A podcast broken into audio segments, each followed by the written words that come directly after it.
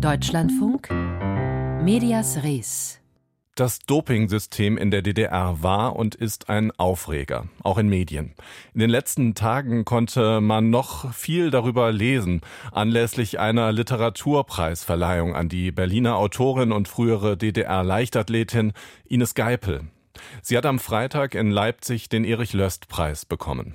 In den letzten Jahren hat sie, Geipel, ihre eigene Geschichte rund um das staatliche Doping oft erzählt und viel für Dopingopfer erreicht damit. Geipel steht aber auch im Mittelpunkt vieler Artikel, weil einige Journalistinnen und Journalisten ihre Geschichte anzweifeln, während andere sie offenbar verteidigen. Darüber habe ich vor der Sendung gesprochen mit Arno Hecker, Redakteur der Frankfurter Allgemeinen Zeitung, der in der vergangenen Woche ebenfalls über Ines Geipel geschrieben hat. Und den ich zunächst gebeten habe zu erklären, was so umstritten ist an diesem doch sehr komplexen Fall. Der ist aus meiner Sicht deshalb umstritten, weil Protagonisten, die zusammengearbeitet haben für die Dopingopfer in der DDR, aus meiner Sicht jetzt eine Wende vollzogen haben, die allerdings schon viereinhalb Jahre zurückliegt, 2018. Das heißt, da waren Menschen dabei, die bis dahin behauptet haben, in der DDR war, das war ein kriminelles Dopingsystem. Da sind auch Leute zwangsgedopt worden. Die Athleten sind ohne ihr Wissen gedopt worden. Und diese Position haben sie jetzt aus meiner Sicht aufgegeben. Da gibt es auch Zitate dazu. Und das steht sozusagen im Widerspruch zu dem, was dieser Verein, der Dopingopferhilfeverein, in dem diese Leute organisiert waren, getan hat in der ganzen Zeit. Und diese Protagonisten kaprizieren sich auf Ines Geibel, die Schriftstellerin und ehemalige Spitzensportlerin, die ähm, diese Sicht sehr weit vorangetrieben hat. Und sie sagen, äh, dass Ines Geipel eben in ihren Biografien falsche Angaben gemacht hätte und das ist meine Sicht der Dinge und versuchen damit sozusagen Ines Geipels Reputation zu diskreditieren und im Nachgang und im Weiteren eben auch diese Art der Aufarbeitung und die Erkenntnisse, die damit verbunden waren, dass es eben doch ein systematisches, organisiertes, kriminelles Dopingsystem gewesen ist. Äh, ja, Punkt. Diese Protagonisten, die Sie da ansprechen, die ja. kommen auch vor in einer 45-minütigen Fernsehdokumentation des Mitteldeutschen Rundfunks des MDR. Da greifen Sie auch, wie Sie das gerade skizziert haben, Ines Geipel an. Wir hatten dann zu dem Thema eine Kolumne, die sehr zugespitzt formuliert war und auch entsprechend kritische Reaktionen erhalten hat. Sie selbst haben die Dokumentation in Ihrer Zeitung, in der ähm, Frankfurter Allgemeinen Zeitung, kritisiert. Warum? Ja, weil ich der Meinung äh, bin, dass sie ja nicht den Regeln der Verdachtsberichterstattung des Journalismus entspricht, die da sagt, wenn ich jemandem einen Vorwurf mache, dann muss ich ihn auch damit konfrontieren. Nun hat während der Sendung 45 Minuten hat zwar der Autor oder die Autoren haben zwar gesagt, sie haben Ines Geipel dazu angefragt und die hat zurückgeschrieben, dass sie nicht teilnehmen wollte, aber das entbindet die Autoren letztlich nicht von der Pflicht, jeden einzelnen Vorwurf, der dann in so einer Sendung gemacht wird von diesen Protagonisten, äh, Henna Meserski und Uwe Trömer, mit diese Vorwürfe dann auch Ines Geibel eben nochmal im Einzelnen vorzulegen. Und der zweite Vorwurf, den ich den, auch ein größerer Vorwurf, den ich den Autoren oder dem Autoren des Beitrags mache, ist, dass er so den Eindruck erweckt, auch in der Anmoderation, es ginge sozusagen um die Aufarbeitung dieser DDR-Geschichte des Sports, des Manipulationssystems.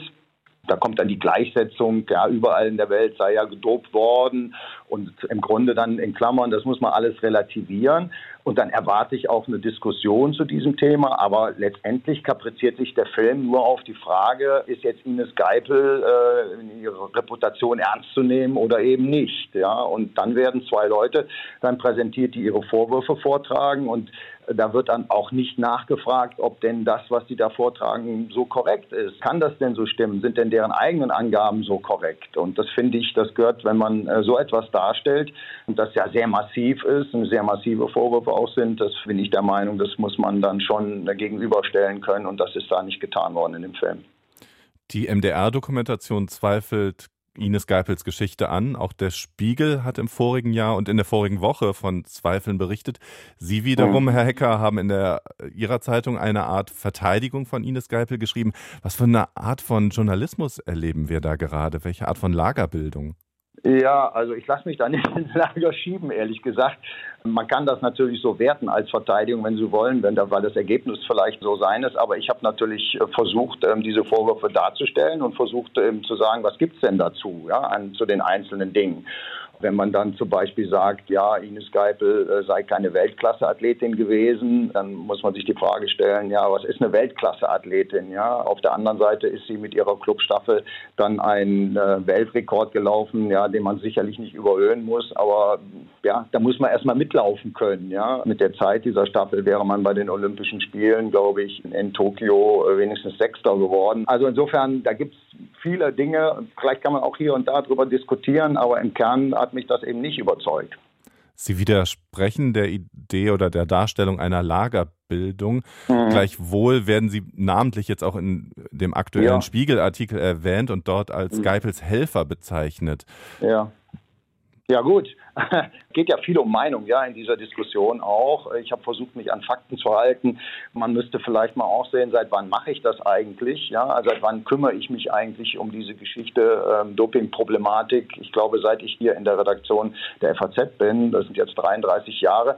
Ich habe ja mit allen auch gesprochen und wenn man sagt, ich sei eine Dudes, Abendbrot-Dudes-Freundin, hat mir jemand geschrieben, von Frau Greipel, dann gilt das eigentlich im gleichen Maße auch für Henna Miserski. Die duzt sich auch. Mich da Lager zu stellen, weil ich zu einem anderen Ergebnis komme, finde ich schon ein bisschen bedenklich. Ja? Also das würde ja immer bedeuten, wenn man als Journalist versucht, irgendein Thema aufzuarbeiten und die Dinge gegeneinander zu stellen. Man kommt dann sozusagen in der Tendenz dann zu einem Ergebnis, dass das vielleicht so nicht, die, die Sicht so nicht haltbar ist, ist man dann schon in einem anderen Lager.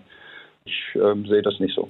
Sie beschreiben, wie Sie sich dem Ganzen genähert haben. Dabei geht es viel mhm. um Fakten. Es geht aber natürlich auch viel um persönliche Erinnerungen. Sind Journalistinnen und Journalisten angesichts der Komplexität und auch mhm. weil es um DDR-Stasi-Akten geht, überhaupt in der Lage, diesen Fall oh, zu recherchieren und ja, darzustellen? Das ist, also das ist echt eine super Frage. Ähm, das fragt man sich auch, wenn man diese Recherche macht. Aber es ist ja nun so gewesen, ihr habt ja nicht vorgestern Informationen dazu bekommen, übrigens von allen Seiten, sondern, wenn Sie so wollen, über diesen Streit in den letzten viereinhalb Jahren. Ähm, da kommt dann schon was zusammen und dann fragt man sich natürlich auch, kriegt man das alles auf die Reihe, ähm, kriegt man das alles zusammen und tatsächlich muss man sich auch die Frage stellen, was ist in Stasi-Akten Wahrheit und Dichtung? Da haben wir viel gelernt übrigens seit 91. Früher haben wir mal gedacht, das sei alles äh, so richtig, wie es da steht. Inzwischen gibt es ja auch schon Forschung dazu oder Hinweise dazu, dass das eben nicht ist oder dass bewusst eben auch in Stasi-Akten Falsches angegeben worden ist.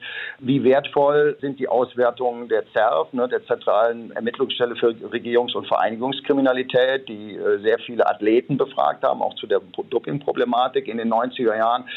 Das ist verdammt komplex, das gebe ich zu. Und ich würde auch nicht behaupten, dass ich da der Weisheit letzter Schluss habe. Aber nach meiner Sicht spricht vieles von dem, was ich da sozusagen gegenübergestellt habe, dafür, dass es so war.